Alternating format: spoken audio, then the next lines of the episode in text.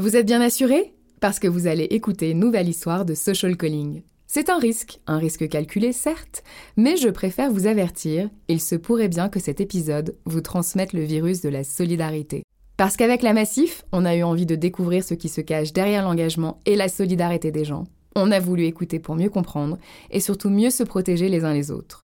Protéger notre présent pour construire un avenir plus juste et plus durable pour nous et les générations futures.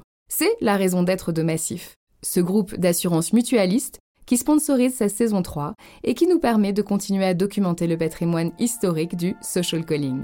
Et ça, on vous l'assure, c'est un sacré engagement.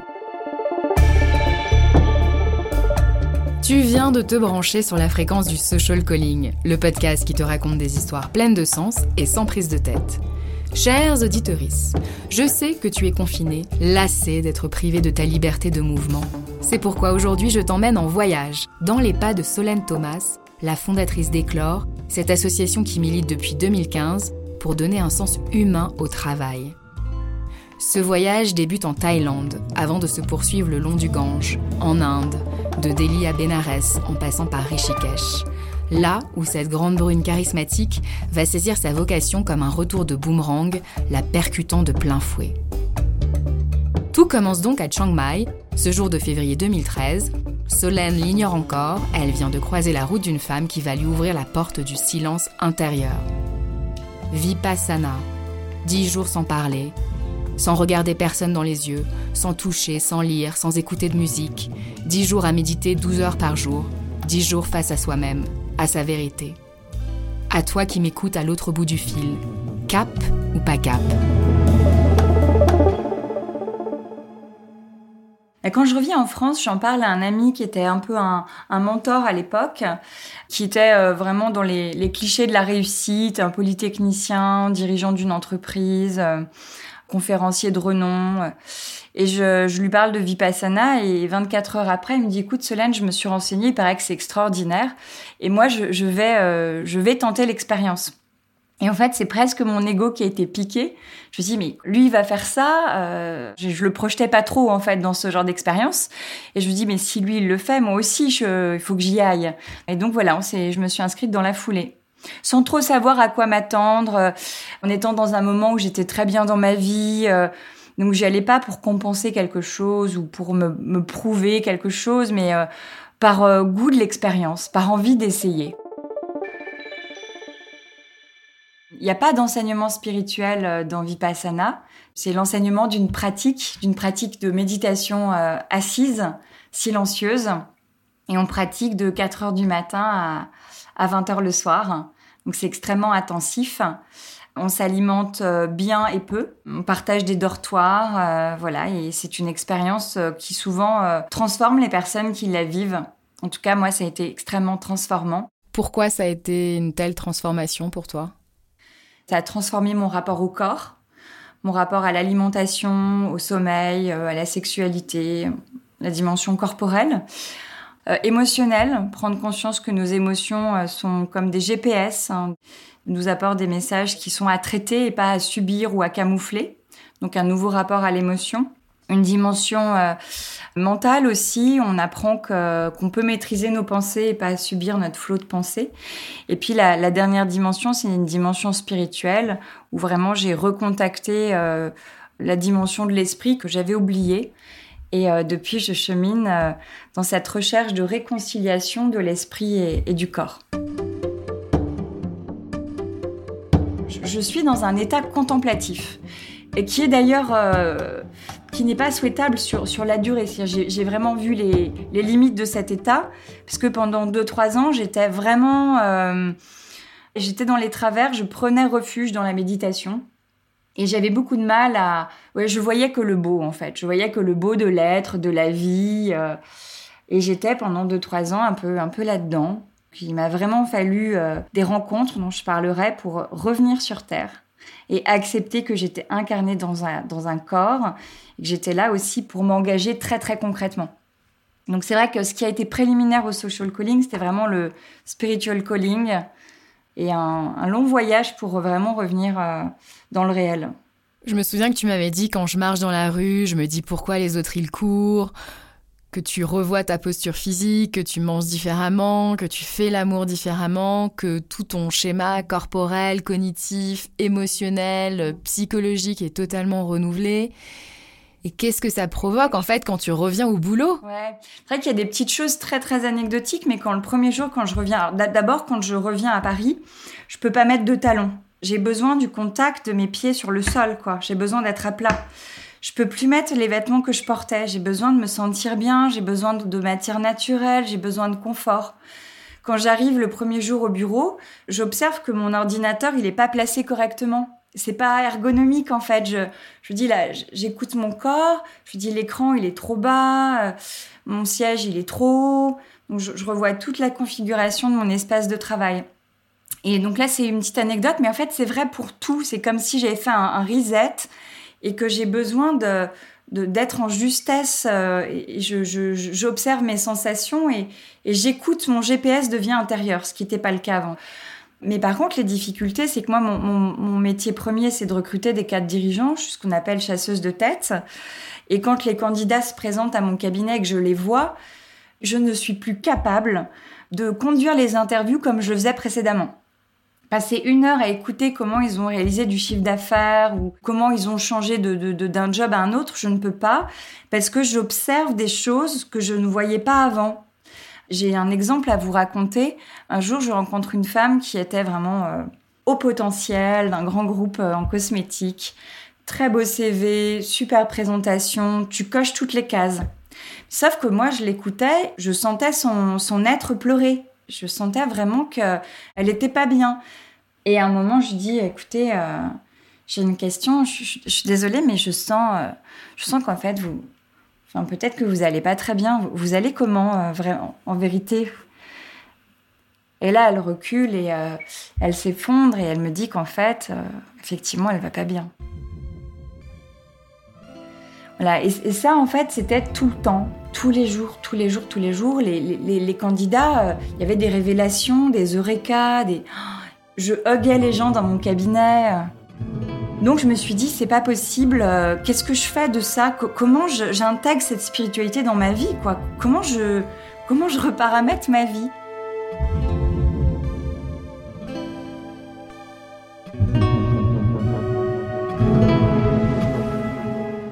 Alors comment t'as fait pour intégrer cette spiritualité dans ta vie? Eh bien, euh, j'ai écouté mes rêves. Je me réveille un matin, J'étais avec euh, l'homme avec lequel j'étais mariée à l'époque. Je lui dis écoute, euh, écoute Reza, il faut que je parte en Inde. J'ai un appel là, il faut que je parte en Inde. Et il faut que je parte seule parce que dans mon rêve, j'étais seule. Donc il faut que je, voilà, faut que je fasse ce voyage et je, prends mon billet et, et j'attends le mois d'août pour partir un mois en Inde. Ce voyage était euh, très difficile au départ parce que je j'avais vraiment rien programmé. Je partais en mode sac à dos, euh, bobo parisienne qui part avec pas grand chose. Et là-bas, j'expérimente l'errance.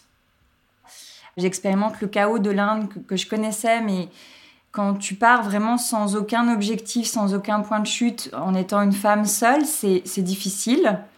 Il y a des moments difficiles en Inde des moments où voilà des, moments vraiment de d'errance. Euh, enfin je sais pas ce que je fous là-bas quoi. Je me dis mais qu'est-ce que je fais? Mais pourquoi je suis venue là? Je je suis venue écouter un rêve mais c'est quoi ce rêve? C'est pas un rêve là. C'est pas un rêve. Et j'avais prévu d'être à Bénarès au lieu du pèlerinage indien. Et à Bénarès euh, c'est un peu c'est cata quoi. C'est c'est difficile c'est pas la bonne période c'est la mousson mon chauffeur de rickshaw avec qui je, je, lis un lien, qui me guide pendant plusieurs jours à Benares, euh, qui me vole de l'argent. Euh. un jour, il me dit euh, il y a un super endroit où acheter du thé, mais c'est très très loin d'ici. Si tu veux, il se trouve que demain je dois y aller, je t'achèterai du thé, mais exceptionnel. Et je lui donne de l'argent et je lui donne beaucoup trop d'argent par rapport à l'achat de ce thé. Enfin, j'avais pas de coupure, je sais plus trop exactement, mais je lui donne beaucoup d'argent. Et en fait, euh, il m'achète le thé, il me rend pas d'argent. Et je lui dis, mais c'est, enfin, il est où l'argent? Il me dit, non, mais le thé coûte très très cher. Et bon, je, je, je savais qu'il mentait. Et, euh, et c'est vrai que là, dans mon...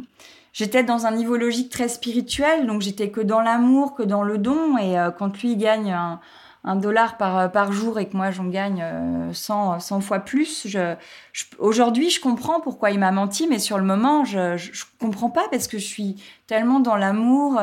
Je me dis mais on a un lien, on a un beau lien qui s'est tissé, comment il peut me mentir en fait?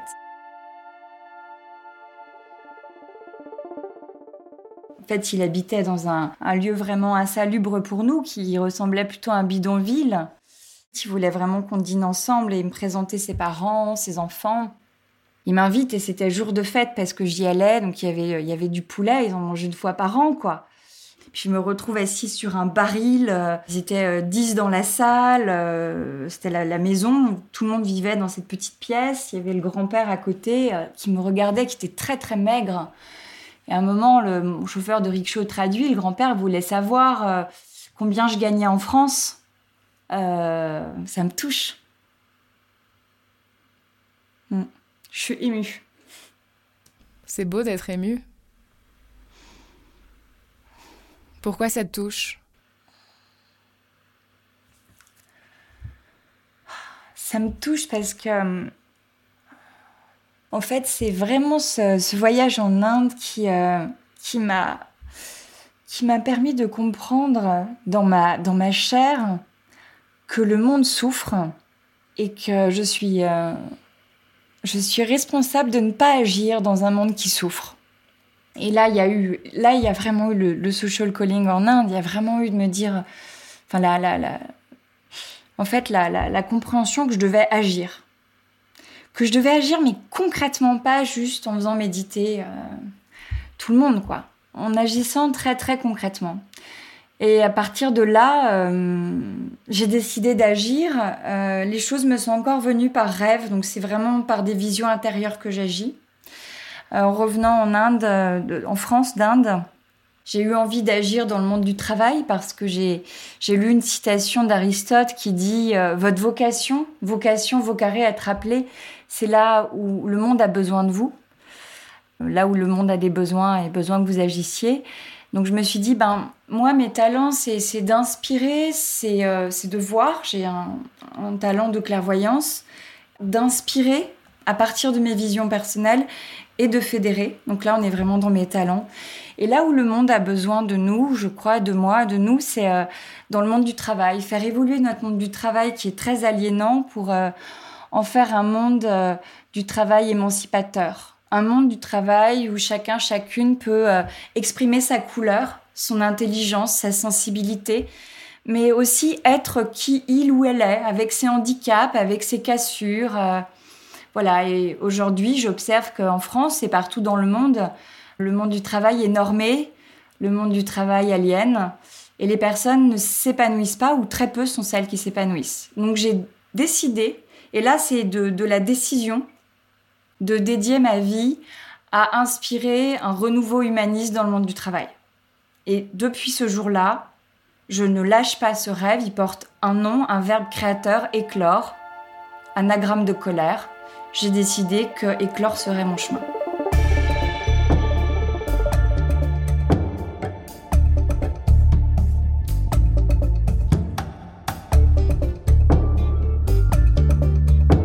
Alors ce chemin, où en es-tu de ce chemin? Eh ben dans ce chemin, euh, une fois qu'on a une décision comme ça, une fois qu'on fait un vœu sacré, on ne sait pas trop par quel bout commencer. J'ai envie juste de raconter quelques jalons euh, assez décisifs. Le premier jalon, c'est d'oser les petits pas. Et donc quand j'ai pris cette décision, j'ai organisé des, des meet-up, des événements euh, via une plateforme de coaching, de méditation, de rencontres, d'intelligence collective, enfin plein de choses. Et j'ai accueilli des, centaines ou des milliers de personnes dans mon salon. Donc j'ai fait ça, ça c'était le, premier petit pas. Et puis du coup ça a créé une communauté. Et euh, le deuxième jalon clé, c'est euh, la rencontre avec un, un homme qui s'appelle Riyad Salem. Je rencontre une coach vocale que je voulais mettre dans un atelier. On déjeune ensemble et elle me dit euh, Écoute Solène, j'aime beaucoup ton, ton rêve éclore, là, ce projet que tu portes, je trouve ça très beau, très touchant. Qu'est-ce que je peux faire pour toi?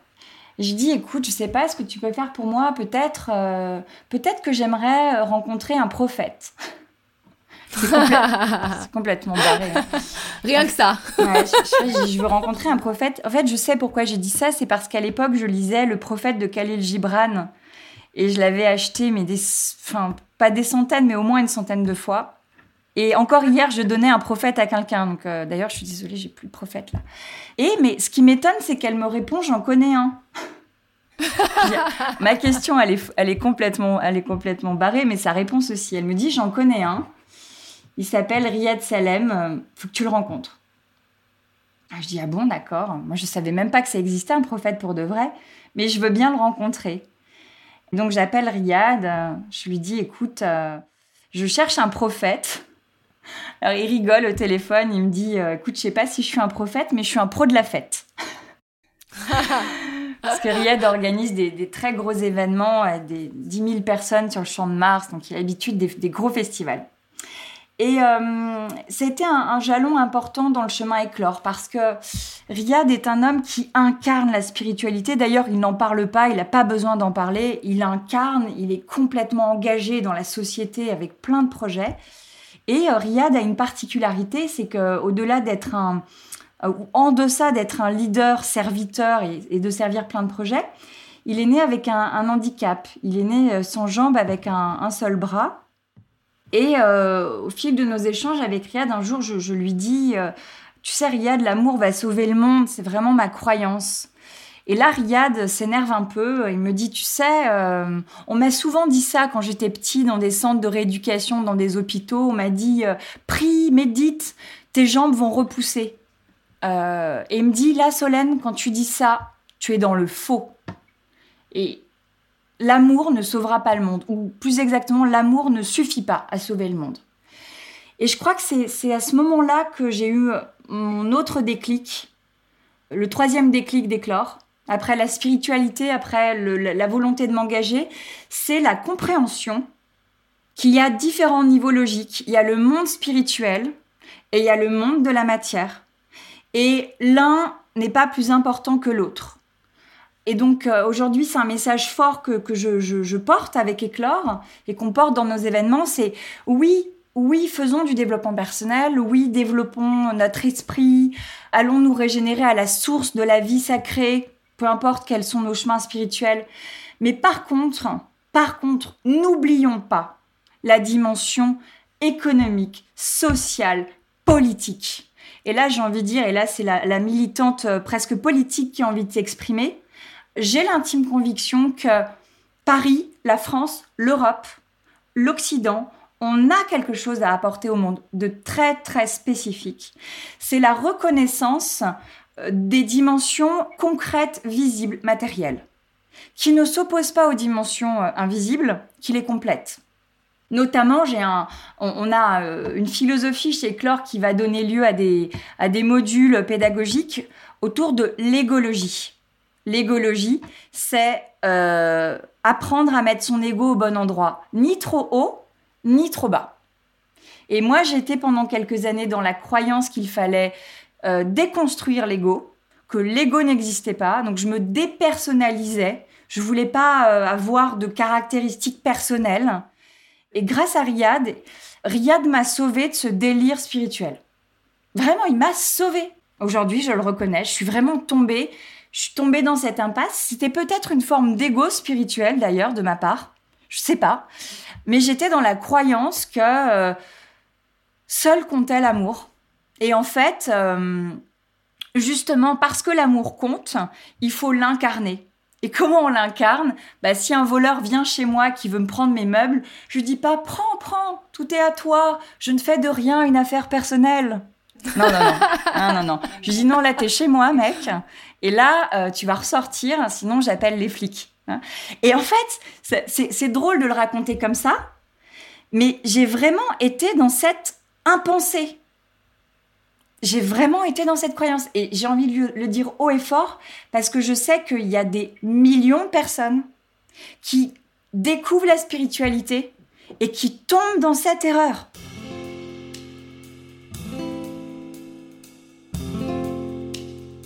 Alors comment est-ce que tu es revenu incarner euh, cette personnalité euh, forte au sein euh, de ce monde économique avec Éclore? Alors écoute, je vais faire quelques confidences.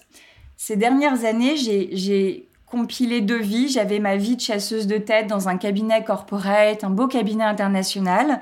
Et à côté, j'avais Éclore qui était ma Madeleine de Proust. tu vois, l'endroit où il n'y a pas d'enjeu économique, où je suis qu'avec des gens que j'aime. Et donc, j'ai vraiment mené en parallèle ces deux vies avec pas mal de passerelles, mais j'avais quand même ces deux vies. Et là, je suis en train de quitter le, le, cabinet de recrutement dans lequel je suis depuis presque 15 ans pour me dédier à cet engagement Éclore. Éclore, pour se déployer, a le droit d'aller chercher de l'argent, on doit vraiment réconcilier euh, l'ordre économique, matériel, l'ordre spirituel, culturel. Et aujourd'hui, euh, je crois que je suis bien dans mes deux bottes, quoi.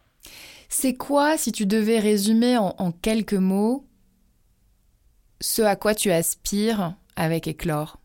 Éclore est un mouvement culturel d'humanité au travail. Culturel signifie que nous sommes créateurs ou co-créateurs d'une nouvelle culture de société. Cette culture de société met au centre l'idée de la personne et de la relation entre les personnes. La conviction intime que nous portons, c'est que nous vivons dans une société individualiste. Les personnes sont anonymisées, elles n'ont plus de visage, on est masqué dans les deux sens du terme.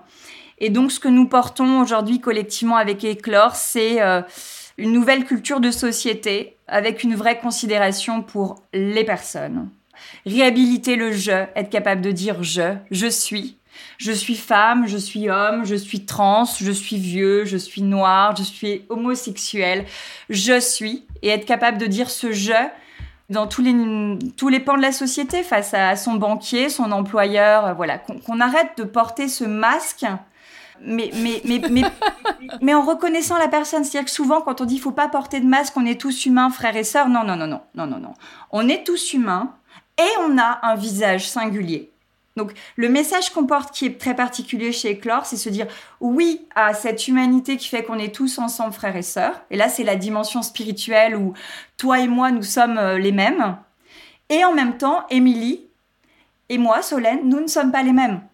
On a nos visages, on a euh, nos parcours, nos sensibilités, nos intelligences. Et donc c'est vraiment réhabiliter la personne dans ce qu'elle a de plus digne et de plus noble pour sortir du politiquement correct ou du spirituel bullshit et dire ce qui est et reconnaître la réalité, notre réalité et celle des autres. Et j'avais beaucoup aimé aussi euh, ce que tu m'avais dit en préparant euh, cette émission le prochain Bouddha sera collectif. Qu'est-ce que ça veut dire ça? Ouais, hommage à un acteur du changement très très présent sur les réseaux qui s'appelle Lorenzo. C'est Lorenzo qui m'avait donné cette citation et je pense qu'elle vient encore de quelqu'un d'autre.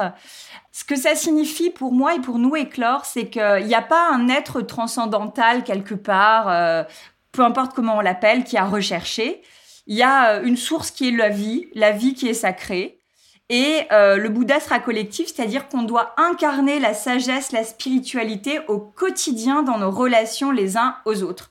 Et d'ailleurs, j'ai envie de, de, pousser un, autre coup de gueule. Je, je, je, connais plein de personnes qui se disent très éveillées, etc. Mais quand ils sont confrontés au réel, euh, faire la queue pour acheter sa baguette de pain, euh, le quotidien, quoi, bah, cette spiritualité, on la voit pas. Et c'est super d'être spirituel allons euh, euh, faire des, séminaires, méditons, euh, etc. Mais ça doit se traduire très directement dans nos relations. Et je l'espère dans un nouveau modèle de société. Donc c'est ça que ça veut dire le Bouddha sera collectif, c'est que il se donnera à voir dans nos vies de société au quotidien, autour de la machine à café, à la boulangerie, auprès des nôtres, auprès de nos familles, etc. Nous sommes tous partie prenante d'une communauté qui s'appelle les humains. Et je pense que quand on aura pris conscience de ça, collectivement et individuellement, on pourra faire un vrai mutualisme.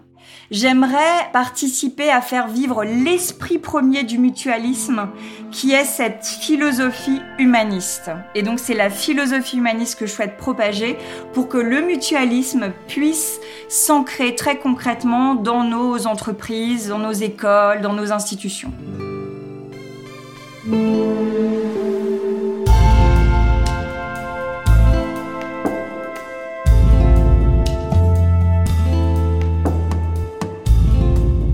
C'était le 30e épisode de Social Calling. Si tu as envie d'éclore dans ta vie, je t'invite à rejoindre les rangs du mouvement culturel d'humanité au travail fondé par Solène et toute sa communauté. En devenant membre de l'association Éclore, tu te questionnes sur ton humanité au travail, tu en nourris le sens et tu fais fleurir tes talents. Si tu sens le calling te gratouiller l'oreille, rendez-vous sur www.éclore.fr.